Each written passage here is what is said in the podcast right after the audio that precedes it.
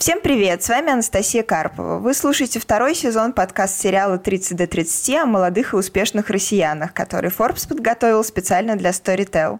Наши собеседники – предприниматели, люди творческих профессий, благотворители и спортсмены, которые смогли достичь профессионального успеха и стать известными не только в России, но и в мире до 30 лет – мы поговорили с ними и узнали, как живут и работают молодые визионеры, что способствовало их успеху и что такого они сделали в своей индустрии, чего не сделали другие, и многое другое. Самые интересные выпуски ищите на Storytel, а также аудиокниги, стендапы, аудиосериалы и многое другое. Слушайте и богатейте. Сегодня у меня в гостях Виктор Кантер, Chief Data Scientist МТС. Виктор – выпускник физтеха и заинтересовался машинным обучением еще в университетские годы. После выпуска он работал в крупнейших IT-компаниях Эйби, Яндексе. Осенью прошлого года в роли программного директора запустил Академию больших данных Mail.ru. Преподавание – вторая страсть Виктора после машинного обучения. Кантер преподает не только в родном физтехе, но и читает лекции в других вузах. У вас довольно впечатляющий послужной список и один из лучших технических вузов за спиной. Можете объяснить для наших слушателей вот прям на пальцах, что вообще такое машинное обучение, чем занимается Chief Data Scientist? Машинное обучение – это такая область человеческих знаний, которая посвящена тому, как научить компьютер на основе какого-то приличного количества данных о чем-то делать какие-то выводы, какие-то прогнозы или там, понимать какие-то нетривиальные интеллектуальные вещи. Но если говорить не так пафосно, то это просто о том, как компьютер научить понимать вещи, которые человеку прям совсем очевидны. Например, по картинке понимать, там, изображен на ней котик или нет, изображена там машина или внутри помещения, или вне помещения сделана. Ну, вот такого рода задачи, которые мы, в принципе, достаточно легко решаем, но для компьютера изображение – это просто набор яркости пикселей, и поэтому, в принципе, не совсем очевидно, как компьютер научить это делать. Также э, задач в духе у нас есть много примеров данных, для которых нам уже уже известен ответ. Ну, например, у нас может получаться в каких-нибудь заготовках из стали разное содержание каких-нибудь элементов или разные параметры могут получаться технически при разном процессе обработки в процессе, ну, там, при разных каких-то параметрах. И вот мы собираем эти исторические данные за много-много процессов изготовления вот этой там какой-то заготовки на заводе и смотрим, какие параметры на выходе получились, там, соответствуют они ГОСТу, не соответствуют. И мы просто учимся на этих примерах прогнозировать это для новых ситуаций.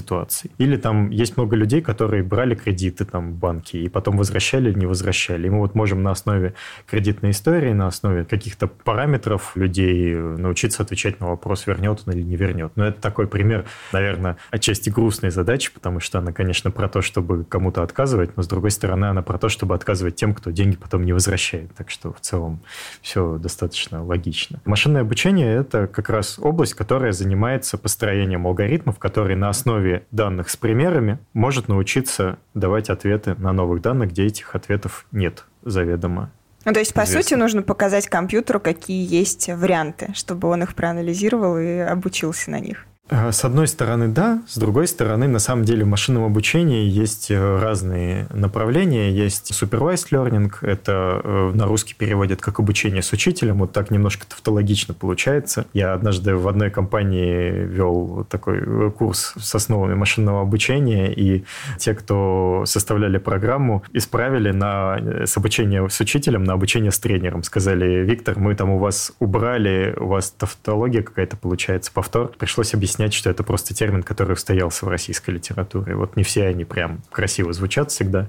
И есть обучение без учителя. И вот обучение с учителем про то, что мы сейчас с вами проговорили. Обучение без учителя про то, чтобы выделять какие-то интересные вещи в данных даже тогда, когда разметки, то есть правильных ответов нет. Ну, например, такая есть задача, задача кластеризации, когда у нас есть какие-то примеры, ну, например, это могут быть э, клиенты какой-нибудь компании, и мы понимаем, что можно их как-то поделить на какие-то группы, на какие-то сегменты и потом уже с каждым сегментом как-то по-особенному работать, по-своему строить маркетинговую кампанию и так далее. И вот может стоять задача кластеризовать клиентов компании на основе их поведения. И здесь, как правило, у нас нет заведомо известных ответов, нет какой-то разметки, но мы все равно эту задачу можем как-то решать. Там тоже есть свои методы. Это, конечно, более сложная история. При этом этим все не заканчивается. То есть есть supervised learning, есть unsupervised, есть semi-supervised, есть reinforcement learning. Этих всех направлений очень много.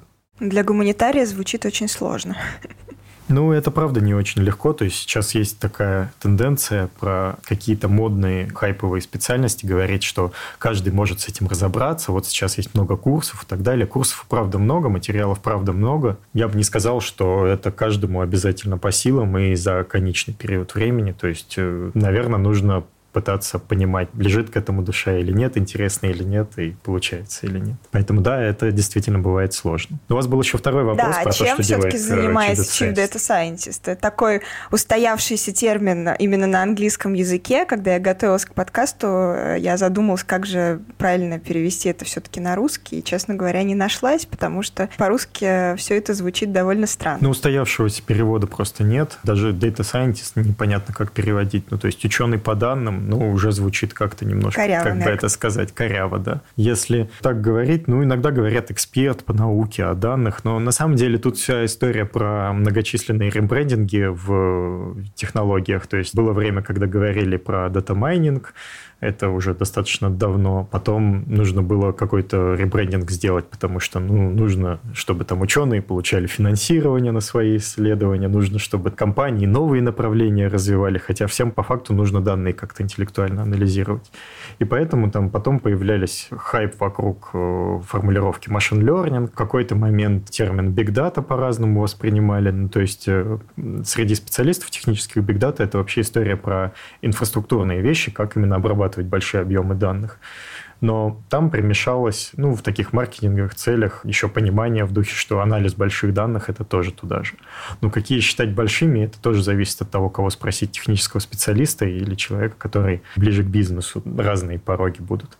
Поэтому э, вот таких ребрендингов было много, и один из них привел к названию Data Science, которое на русский язык переводится действительно немножко сложно. Ну, то есть, ну, наука о данных – это как-то так звучит э, не очень понятно. Самих Scientistов иногда называют аналитиками, аналитиками данных, иногда экспертами по науке о данных. Если говорить про Chief Data Scientist, ну, там дословно получается главный эксперт по науке о данных, но все это тоже очень комично звучит. Устроено это обычно так. Scientist в достаточно большом Data Science отделе объединяются в какие-то группы по какой-то теме или по какому-то продукту, над которым они работают. И вот этими руководителями групп уже руководит тот, кто отвечает за Data Science. Но понятно, что в зависимости от компании может быть разное количество уровней иерархии. Вот, например, если взять там Chief Data Scientist всего Сбербанка, то у него, получается, он отвечает за Chief Data Scientist в отдельных, я не знаю, как у них называется, департаменты или блоки, есть какое-то название, э, за отдельных Chief Data Scientist, в которых могут быть еще там свои какие-то группы, а могут не быть. И вот э, в случае такой большой организации это так устроено. У нас в МТС есть несколько мест, где есть Data Science. Одно из мест это департамент Big Data, и вот я как раз отвечаю за Data Science там. У меня на самом деле в команде не очень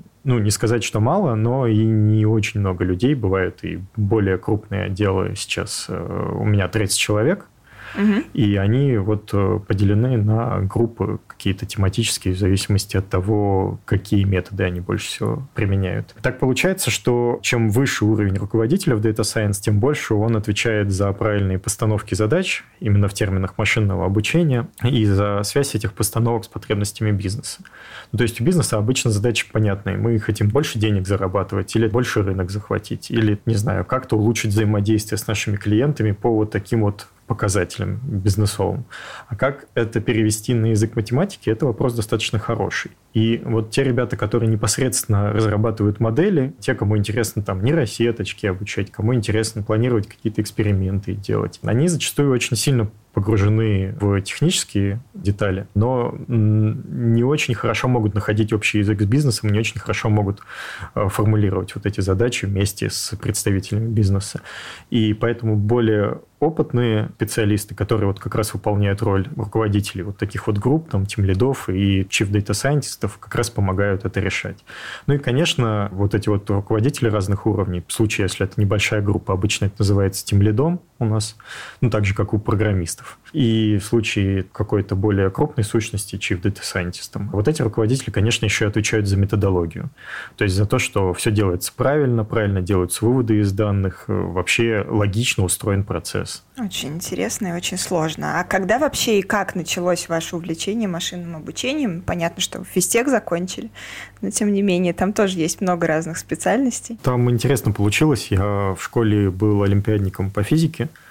И, конечно, мне хотелось очень поступить на физтех, но в какой-то момент мне было интересно поступить на какой-нибудь физический факультет. И в этот момент появился факультет, который как раз больше концентрировался на компьютер-сайенс и на дискретной математике. И у меня всегда все было довольно плохо с дискретной математикой, вот с этими всякими разделами типа комбинаторика или там ну, это там, где что-то посчитать надо сложное именно численно, допустим, какие-нибудь сложные фигуры, там, многоугольники, какие-нибудь хорды, и посчитайте количество чего-нибудь. Ну, вот такие вот олимпиадные задачки бывают по математике.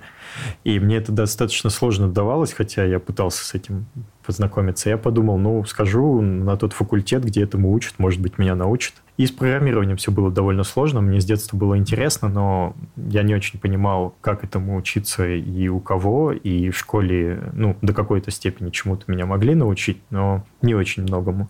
И тоже рассудил, что, наверное, можно пойти на тот факультет, где меня научат. Ну и вы знаете, удивительно, но научили.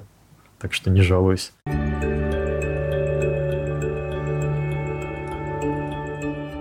Вы работали в Эбби еще студентом. Скажите mm-hmm. об этом опыте, потому что э, когда я писала о вас справку, выяснилось, что вам там стало очень быстро скучно, и вы даже хотели уйти из этой компании, но потом получили интересное предложение. Вы знаете, это очень интересная вещь, она про то, как э, влияет на наше решение, наше окружение. Я не могу сказать, что я считаю себя человеком, который вот легко может сделать то, что не одобряет окружение. Ну, то есть, с одной стороны, могу, с другой стороны, для меня все же важно, что думают те люди, которые для меня э, важны. Ну, и это на самом деле достаточно логично, и даже если люди когда-то это отрицают, возможно, они просто себе боятся в этом признаться. Дело в том, что у нас на факультете, где я учился, считалось, что если ты не программируешь на C++ и не занимаешься этим по работе, то твоя жизнь неудачно сложилась, все кончено, ты, видимо, просто не осилил потому что ты был недостаточно умен и недостаточно способен. Так как я вот в такой среде существовал, для меня, ну, считалось логичным, по крайней мере, попытаться. А для дилетантов C++ это что? А, это язык программирования просто, на котором ну, очень много всего написано, но с одной стороны он достаточно сложный, с другой стороны очень изящный, и надо сказать, что когда я учился из всех языков программирования, которые я изучал, он был, наверное, самый классный, самый очаровательный, эстетичный, замечательный. В тот момент, когда я учился в школе анализа данных Яндекса, курс по C++ был, наверное, моим любимым при том, что я не был самым сильным студентом, наверное, именно вот по этой теме. Так вот, я решил попробовать именно на этом языке программирования разрабатывать в Вайбе, причем тоже это случайно вышло, потому что когда я учился на физтехе, я думал, вот где угодно, но только в Вайбе и в Яндексе ни за что не буду работать. Почему? Просто для меня они выглядели как эксплуататоры в том смысле, что очень много умных ребят идут туда на условия, которые мне казались ниже рынка, и мне казалось, что это, с одной стороны, очень проницательно со стороны стороны, компаний сделать кафедры на физтехе, которые позволяют так делать. Но с другой стороны, зачем я как физтех должен продавать себя дешевле? Ну и плюс, опять же, когда в компании становится очень много сильных ребят, то уже и в меньшей степени этот интеллект ценится, который у них есть. Надо сказать, что у меня часто в жизни складывалось, что сначала я говорил вот туда ни в коем случае, и потом именно там и оказывался. И, надо сказать, не жалел. Я случайно познакомился, меня просто спросили коллеги, а можно мы тебя порекомендуем? Я уже тогда преподавал, и меня коллега по преподаванию порекомендовал. Вернее, он спросил, можно ли. Я подумал, что надо сразу говорить нет, и сказал, да, конечно, порекомендуй. Потом мне позвонили из Аби спросили, приду ли я. Я подумал, ну надо теперь-то честно честно сказать, что нет. И я сказал, конечно, приду с удовольствием.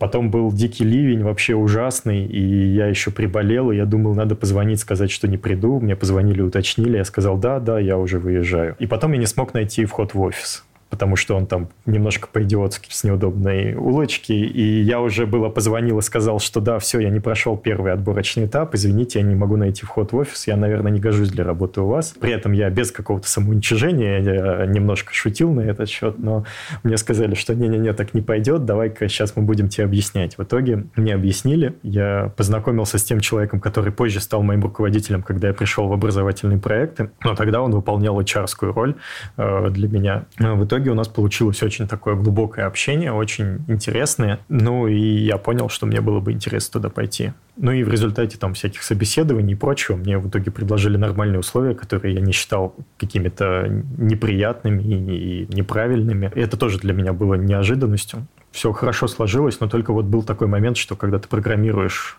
просто целый день и ни с кем не общаешься, а ты достаточно экстравертный человек, тебе не хватает общения, и ты чувствуешь себя очень подавленным. Там много факторов было, которые в итоге на это все повлияли. Но однажды субботним вечером, сидя в офисе и пытаясь все-таки нормально все сделать, я уже был настолько добит, что позвонил руководителю и сказал очень таким расстроенным голосом, что извини, я думаю, что все, с меня этого хватит, я просто не осилю. Надо сказать, что, видимо, я очень сильно впечатлил голосом, его, потому что он вместо того, чтобы пытаться меня уговорить, начал пытаться успокаивать.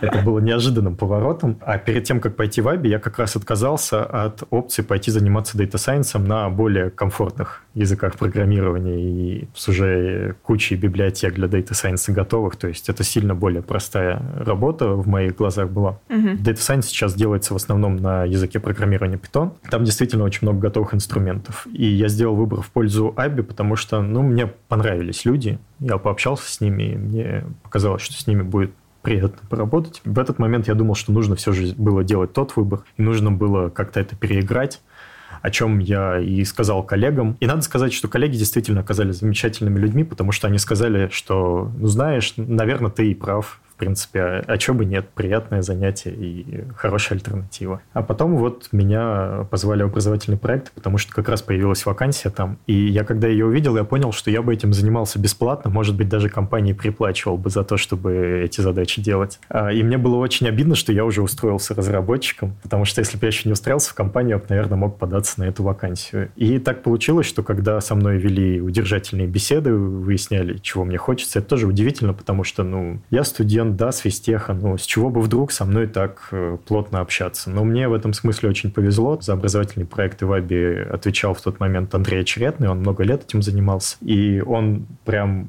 очень тщательно прорабатывал всех с э, точки зрения его и его коллег перспективных э, ребят. И поэтому в ходе этих удержательных бесед выяснилось, что, оказывается, мне вот такие вещи интересны, и, оказывается, я могу таким образом принести какую-то пользу компании. Ну и в итоге мне это предложили, я с удовольствием этим занялся. Это было замечательным временем, я получил просто потрясающий опыт. Надо сказать, с точки зрения организаторской какой-то деятельности, вот то, чему я научился там, просто ни с чем сравнить нельзя, потому что там действительно были достаточно высокие стандарты и какие-то мелкие просчеты не допускались. То есть нужно было все действительно очень серьезно делать. Но была одна проблема, очень легко почувствовать себя каким-то очень плоским, каким-то не очень интеллектуальным, когда ты занимаешься только организационными задачами и ничего такого возвышенного не изучаешь и не делаешь, технического, но особенно когда ты технарь по образованию.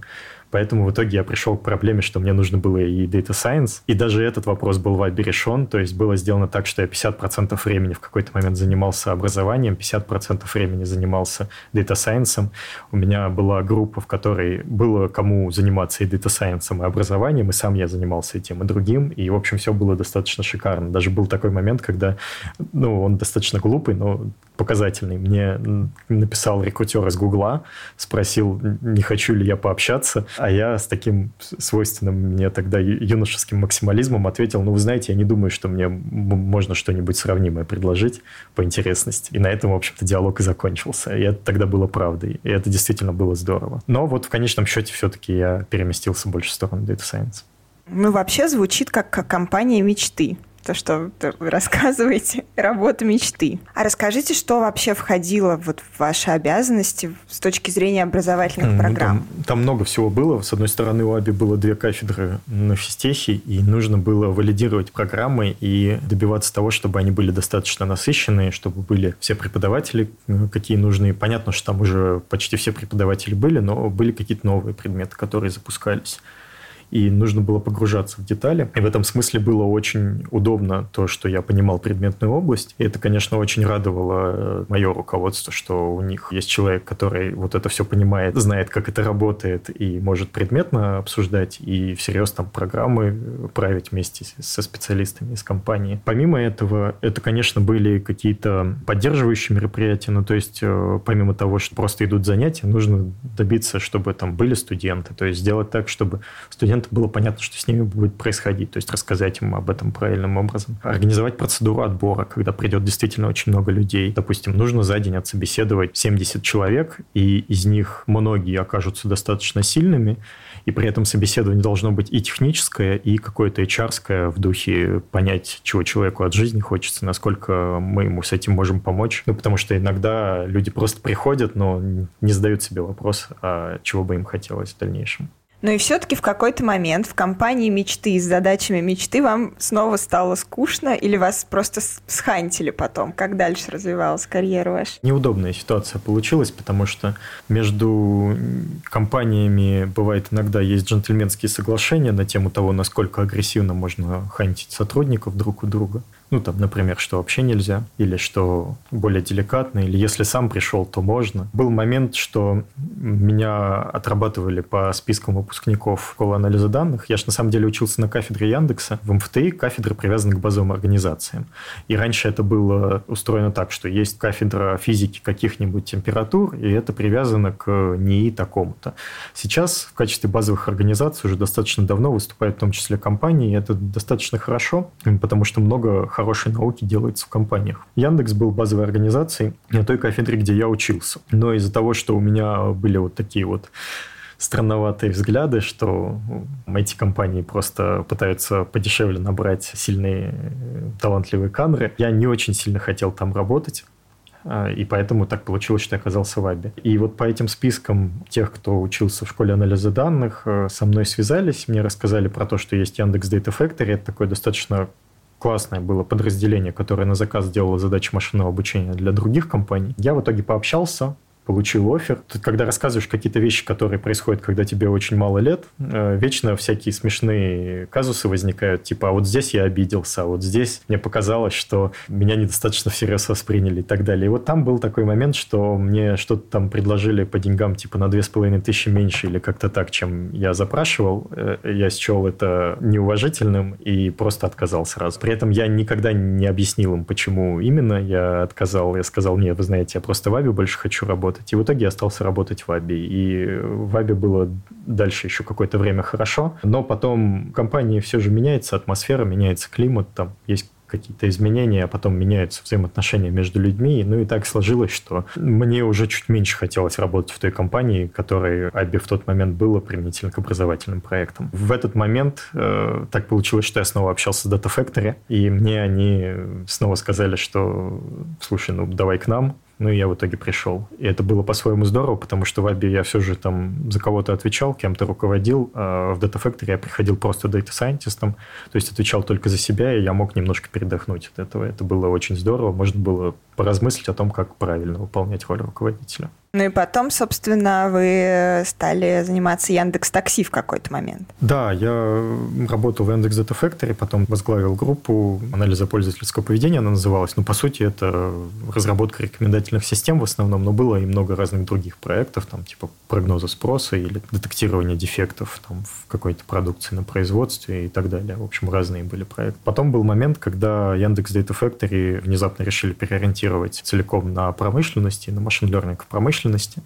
Я какое-то время над э, задачкой, уже связанной с промышленностью, поработал, но там так получалось, что была некоторая реорганизация команды, которая приводила к тому, что нужно было либо конкурировать со своими друзьями за реализацию дальнейших амбиций, условно говоря, повышение за то, чтобы возглавить Data Science, А мне не очень этого хотелось. И у нас уже был тогда проект, который Data Factory делал для э, Яндекс Такси, и была возможность познакомиться, пойти заниматься машинным обучением у них. А им как раз было нужно, потому что была проблема, что в Яндексе почему-то такси воспринимали как приложение с одной кнопкой «заказать», и то, что там на самом деле все очень наукоемко, и целый мир, и много всего можно моделировать, и там Data Science можно ого-го как развернуться, почему-то ну, тяжело э, укладывалось в головах людей, которые были там в каких-то других бизнес-юнитах, в частности, поиски. В итоге они, с одной стороны, были рады, что они кого-то привлекли, кто горел этим всем, а я был рад, что я избежал необходимости конкурировать с друзьями и сохранил с ними хорошие отношения.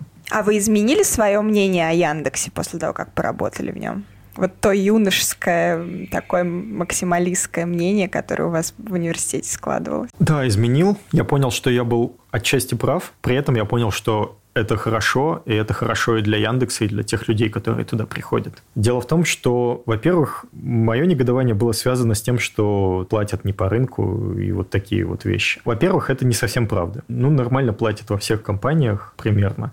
Просто вопрос в том, что в зависимости от того, с какой целью человек приходит. Если человек приходит для того, чтобы у него просто в резюме слово Яндекс появилось, и потом он сбежит через год, ну, неудивительно, что про него это понимают такие вещи довольно часто на поверхности. Почему такому человеку должны предлагать какие-то суперкрутые условия? Ведь э, это все же предмет переговоров. Если человеку говорят, вот тебе X денег, он говорит, да, я готов за это работать. Все, ок, э, договорились. Это же не такая ситуация, как, допустим, вот в регионах, когда одно предприятие большое на весь город, и особо нет выбора, где работать. Вот там уже вот эта вот история с тем, что тебе предложили, ты согласился, так что все честно, она не работает, потому что когда предлагать больше некому, это уже сложная ситуация. А здесь, э, в Москве, ну и, в принципе, в больших городах, все достаточно честно. Не нравится – не соглашайся. А люди же почему-то соглашаются, значит, это чем-то хорошо. А хорошо это вот чем. Когда ты работаешь в Яндексе, ты чувствуешь себя очень комфортно, тебе очень уютно, очень спокойно, у тебя есть понимание, что тебе нравится команда, тебе нравятся люди. Не везде. Яндекс большой, понятно, что команды все по-разному устроены, как в любой большой компании. Это действительно очень высокий уровень комфорта. У меня даже был забавный случай. Я однажды человеку, которого так получилось, что просто у физтеха есть всякие разные мероприятия для привлечения новых э, абитуриентов, и в одной из мероприятий, там, выездную Олимпиаду, я проводил каждый год в течение там, длительного срока, и вот человеку, который через такие Олимпиады в итоге тоже поступил из моего города на физтех, я однажды показывал офис Яндекс Такси. Я его просто поводил по нему, и он сказал, я не представляю, как здесь можно работать, это как детский садик выглядит. Ну, то есть это, это не офис, это не рабочее помещение, здесь невозможно на работе сконцентрироваться. И надо сказать, что вот сейчас сейчас, когда я смотрю на это все, это правда. Я недавно был в офисе Яндекса, и я вспомнил его слова, и это правда выглядит как детский садик, но нужно понимать, что мне было очень хорошо в нем. И я думаю, что в этом-то и есть фишка, и это все и так понимают. В общем, это нормально. Если человек за этим идет, то он это получит, и это прекрасно, он будет чувствовать себя счастливым. Насколько я понимаю, параллельно вы все равно занимались преподаванием, несмотря на то, что работали в большой IT-корпорации, и вообще вы довольно много преподаете, и в том числе являетесь соавтором курса на Курсера. Что вас вообще привлекает в преподавании? Какие курсы вы еще создаете и ведете? И я так понимаю, что это не только в вашем родном физтехе, но и в других вузах тоже. На тему преподавания я скажу, что я где-то часов 20 в неделю ему уделял, когда работал на фултаймовой работе. То есть, типа, 40 часов это работа, 20 часов преподавания. Но надо понимать, что я не рассматривал преподавание как вторую работу. Для меня это было такое же хобби, как кто-то, допустим, увлекается готовкой всяких вкусных блюд, кто-то там, не знаю, любит кино посмотреть, рисовать, еще что-то. А вот мне нравилось преподавать. Нравится по-прежнему. Но вы не только на физтехе преподаете, но еще в каких-то других вузах, правильно? Да, тут, э, во-первых, была история с тем, что был факультатив на физтехе, который постепенно начал собирать какое-то безумное количество людей. И когда у нас собралось 500 человек, уже никакая аудитория на физтехе не вмещала из тех, которые можно было получить каждую неделю по субботам. Пришлось переезжать там в физтех-парк. Это тоже некоторое сооружение недалеко от физтеха, но непосредственно к нему не имеющее отношения. Но проблема в том, что это все тоже в Долгопрудном, и когда люди ездят, допустим, из МГУ в Долгопрудный, я просто смотрю на них и понимаю, что я никогда машинное обучение не любил настолько, чтобы ехать из МГУ в Долгопрудный. Ну, надо что-то придумать для них. И мы в итоге переехали в Москву, и это стало независимой сущностью от физтеха. В итоге это проводилось в других вузах, потому что понятно, что там взять и арендовать площадку каждую неделю на 500 человек, это какие-то чудовищные расходы будут. Мы проводили сначала в РУДН, потом проводили в Миссисе. Ну, там, с кем как договорились. Вот сейчас, наверное, в дальнейшем будем Миссисе проводить, но мы как чувствовали, что будет эта история с эпидемией, и в этом семестре первый раз за 9 лет не стали проводить курс. Решили взять паузу, записать онлайн-версию. В общем, немножко перефокусироваться на других вещах. Так что фактически я вот преподавал в РУДН, но вот со своим курсом, который, получается, на каких-то таких приглашенных правах был. Также это было в МИСИСе. На тему преподавания в других вузах прям вот регулярного, ну, я не очень могу этим похвастаться. Я там в ШАДе вел кое-какие занятия э, в школе анализа данных Яндекса, но это как бы вузом неправильно называть, это просто некоторая магистрская программа. Ну, и иногда с какими-то приглашенными лекциями в вузы приезжал. А расскажите немножко про курс на Курсера это один из немногих очень достойных курсов по машинному обучению на Курсера, и вы являетесь его соавтором. Как вообще появилась эта идея? Это ваша идея или, может быть, это идея вуза? Как вообще он создавался? МФТИ хотел на Курсеру записать какие-то курсы. Как записать какие-то курсы про машинное обучение? Нужно взять человека, на лекциях которого все научились машинному обучению. Такой человек есть. Это Константин Вячеславович Воронцов. Это очень важное имя в машинном обучении. У Воронцова очень много дел, очень много лекций, и он тогда уже успел записать курс на Курсеру с вышкой, и поэтому ему не очень хотелось это все самому делать. Ну, а он знал тех, кто машинное обучение преподает и занимается им. И в числе этих людей был я, поэтому он сказал, что есть возможность вот позаписывать такие вот вещи. Я, конечно же, был невероятно счастлив, потому что Курсера для меня была чем-то фантастическим, и попасть туда это круче, чем попасть на телевидение для многих людей для меня было. Это было для меня удивительной возможностью возможности. Я был очень рад, что Воронцова некогда. Были у меня очень сильные коллеги, которые тоже занимались преподаванием. Это э, Женя Соколов, Женя Ребенко, Эмили Драль. Мы все работали в Яндекс Data Factory, так получилось. Тогда этот отдел собрал, ну, прям очень много сильных дата сайентистов. И мы подумали, что мы просто запишем курс из того, что мы считаем важным из того, что нужно в работе. Ну и так, чтобы это все было как-то объяснено, так как у нас все же у всех академический бэкграунд, мы не записывали курсы с просто инструкцией, типа, как сделать вот это, как сделать то, конечно, мы объясняли, как работает. Ну и моей идеей, за которую я очень сильно родил, было начать эту серию курсов с курса, который напомнит какие-то основы математики. А потом возникла еще идея туда включить какое-то знакомство с питоном для анализа данных, для того, чтобы те люди, которые получили образование, допустим, 5 лет назад или 10 лет назад и уже давно забыли все эти интегралы, производные, градиенты и так далее. То есть уже представляют собой приличных людей, которые имеют работу, специальность, занимаются нормальными вещами, а не вот эти вот производные считать. Чтобы они могли быстро вспомнить по нашим записям и влиться в это все и освоить какую-то новую область. И это довольно неплохо взлетело, но надо сказать, что не все поняли, на кого это рассчитано. То есть многие думали, что мы хотим вот этим первым курсом не напомнить кому-то, а прям с нуля научить. С нуля научиться, на мой взгляд, невозможно, но нет ничего невозможного для людей, как оказалось. Есть даже школьники, которые проходят нашу специализацию, ничего не знают про производные, градиенты, интегралы и так далее, и все равно справляются, понимают, все нормально у них. Все-таки у вас есть опыт и в преподавании, и в том числе в руководстве довольно большими командами. А когда-нибудь ваш довольно молодой возраст был какой-то преградой на карьерном пути? Да, конечно. Ну, надо сказать, что сейчас когда я уже могу посмотреть на это все с точки зрения произошедших каких-то событий, я понимаю, что когда он был преградой, и правильно, что он был преградой. Это не очень хорошо звучит. Ну, то есть звучит так, как будто вот у меня прошел тот момент, когда мне возраст мешал, и теперь я готов сам мешать другим. Нет, это, конечно, неправда. Я стараюсь всячески поощрять людей, которые в молодом возрасте могут что-то серьезное делать. Надо просто пример привести, и сразу все станет ясно. Был момент, когда я очень хотел начать читать лекции по машинному обучению в МФТИ в обязательном потоке. Ну, нужно понимать, что у нас тоже своя кухня. То есть там, когда ты читаешь факультатив, это одна история когда ты обязательный курс читаешь, но это уже некоторая валидация качества, это означает, что ты достаточно хорош. Когда ты ведешь семинары, это тоже одна история, это значит, что тебе можно доверить там, ну, 10-16 человек, какие-то такие очень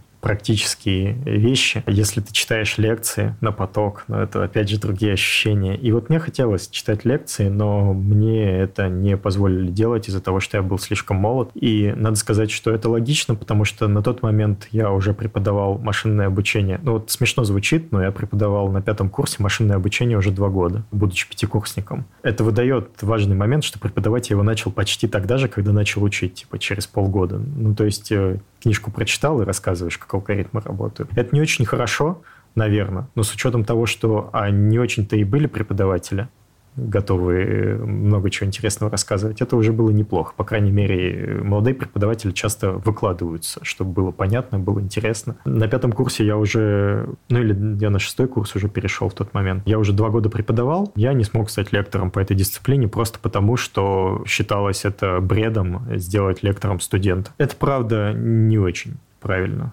когда я понимаю, ну, насколько я себя менее адекватно вел в более скромном возрасте, я понимаю, что, наверное, и не нужно, чтобы такой человек был лектором.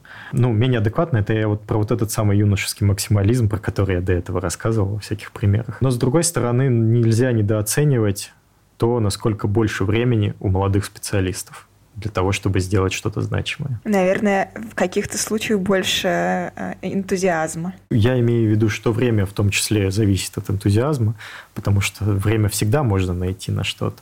Вопрос в том, мы этого хотим или не очень хотим. Понятно, что бывают всякие сложные ситуации, я не хочу возводить в абсолют это утверждение, но зачастую можно что-то придумать. А что касается каких-то рабочих вопросов в компаниях, наверняка приходилось руководить людьми, которые старше вас. Ну, кстати, не очень часто, ну, то есть, ну, умеренно часто. Была ситуация, когда я был научным руководителем у человека, который был старше меня. Ну, не сказать, что я прям долго им был, там была ситуация такая, что, в принципе, на, нас было двое тех, кто отвечал за его работу. Но вообще, да, были ситуации такого рода. Не всегда они заканчивались хорошо. Дело в том, что в технической среде никто не будет тебя воспринимать как руководителя, если ты не заслужил авторитет. И это очень близко к преподаванию. Никто не будет тебя слушать в техническом вузе, где всегда, ну, можно сказать, воспевалось критическое отношение ко всему на свете. Никто не будет тебя слушать, если ты не заслужишь авторитета аудитории. Поэтому вот это и есть самое интересное. Вот это то, что создает драйв. Ты либо его получишь, либо нет. Ну и, соответственно, дальше либо сложится, либо нет. Но только тут проблема в том, что легко уйти в какое-то мерение по каким-то субъективным показателям э, в духе, вот бывает у руководителей в каких-то технических отделах, что руководители пытаются доказать своим подчиненным, что они лучше разбираются в предметной области. И видят только такой способ утвердиться и заслужить авторитет. А это не всегда так, потому что ну, иногда нужно просто признать, что есть много разных аспектов. Есть технические, есть менеджерские, есть ну, бытовая логика в духе, там, что делать сейчас имеет смысл, что не имеет. Нужно понимать, что э, если ты силен не э, там, в технической части, то и не нужно пытаться казаться тем, кем ты не являешься. А, так что здесь очень много вопросов возникает, и я очень много на этот счет думал, и мне кажется, что все сложности, с которыми я сталкивался из-за возраста, были очень поучительны. А какой у вас план саморазвития или карьерного развития на ближайший год или годы? Потому что послужной список у вас уже очень впечатляющий, и что что бы вам хотелось дальше? С одной стороны, мне не хочется целиком уйти вот сугубо в менеджмент, то есть вообще потерять связь с какими-то техническими вещами. То есть, допустим, ситуация, когда я сейчас пишу какой-то код, ну, наверное, очень редкая, прям исключительно редкая. Но ситуация, когда я разбираю какие-нибудь статьи и рассказываю ребятам, как какие-то вещи реализовать, предлагаю какие-то технические решения, потому что понимаю, какие можно попробовать. У меня был какой-то релевантный опыт, и я какие-то новые достижения на этот счет тоже изучил и тоже могу предложить использовать. Вот эта ситуация совершенно частая, и э, это нормально, это мне нравится, это помогает мне делать более интересные образовательные вещи. Мне не очень хочется попасть в ситуацию, когда этого совсем совсем не станет в моей жизни, но в то же время мне хочется более амбициозных задач. А это означает сильное движение в сторону менеджмента. Поэтому тут, наверное, основной план — это суметь это все вместе сохранить. То есть и масштаб задач наращивать, и не стать совсем оторванным от технических деталей. Ну а что касается образования, там достаточно четкие планы. Сейчас у меня есть э, проект с какими-то такими общеобразовательными, вводными, очень короткими курсиками про машинное обучение. Мне хочется еще там какие-то темы осветить для того, чтобы те люди, которые хотят знать, что это, но не хотят становиться дата-сайентистами, могли их проходить. Дальше кое-какие вещи для непрофильных специалистов, то есть там условно для продукт-менеджеров, для HR, ну, в общем, для тех, кому нужно быть погруженными в машинное обучение по долгу службы, но сами они его применять не будут. И нужно взаимодействовать с теми, кто будет применять. Дальше мы делаем сейчас онлайн-версию нашего курса, который вот мы 9 лет вели, э, который начинался с факультатива на физтехе, э, Data Connection он называется. Он был назван еще тогда, когда слово Data было в ходу. После этого хочется сделать какие-то более advanced курсы. У нас, в принципе, в рамках Data Mining Connection тоже есть advanced вещи. И дальше хочется какие-то более advanced истории сделать, потому что сейчас есть проблема, что если ты работаешь scientist, тебе дальше учиться негде. И никто не хочет тебя учить, потому что когда пытаешься договориться об индивидуальном каком-то занятии, какой-то лекции, воркшопе э, в компании с кем-то, кто хороший специалист, он обычно не очень хочет это проводить просто потому, что зачем готовить материалы про какую-то advanced тему, если можно подготовить гораздо проще материалы про базовые темы, и они потом больше переиспользуемы, и на них можно больше заработать, если у человека денежная мотивация, или больше пропиариться, если ему больше хочется там пиара. А, ну, в общем, выгоды больше можно из этого извлечь. Поэтому эта тема сейчас провисает, а мне кажется, что зря, потому что, ну, на самом деле имеет смысл думать, что дальше с точки зрения развития среды. И вот когда мы это сделаем, э, с коллегами, это будет началом, потому что дальше интересно э, все-таки делать что-то важное важное для образования, развивать форматы, пробовать интегрировать это с Data Science, делать это как-то более индивидуализированно, потом соблюдать какой-то баланс между тем, чтобы образование подстраивалось под человека и давалось легко и вовлекало, и тем, что человеку нужно преодолеть какие-то сложности. Потому что если мы начинаем чересчур подстраиваться, то потом человек не может сам прочитать документацию, не может сам изучить книжку, а в жизни это требуется. Поэтому здесь есть много вопросов, с которыми можно поработать и вообще существенно формат образования изменить, а, надеюсь, к лучшему. Но просто есть какое-то количество работы, которую сейчас нужно проделать даже в формате вот этом старом, уже, на мой взгляд, очень сильно устаревшем, что вот есть онлайн-курс, есть видео, есть задания, вот просто проходите. Вот эти штуки просто нужно доделать, а потом заняться действительно клевыми, интересными вещами. Вот примерно такие планы. Вы слушали подкаст 30 до 30 о молодых и успешных россиянах от Forbes и Storytel. С вами была я, Анастасия Карпова. Всем пока!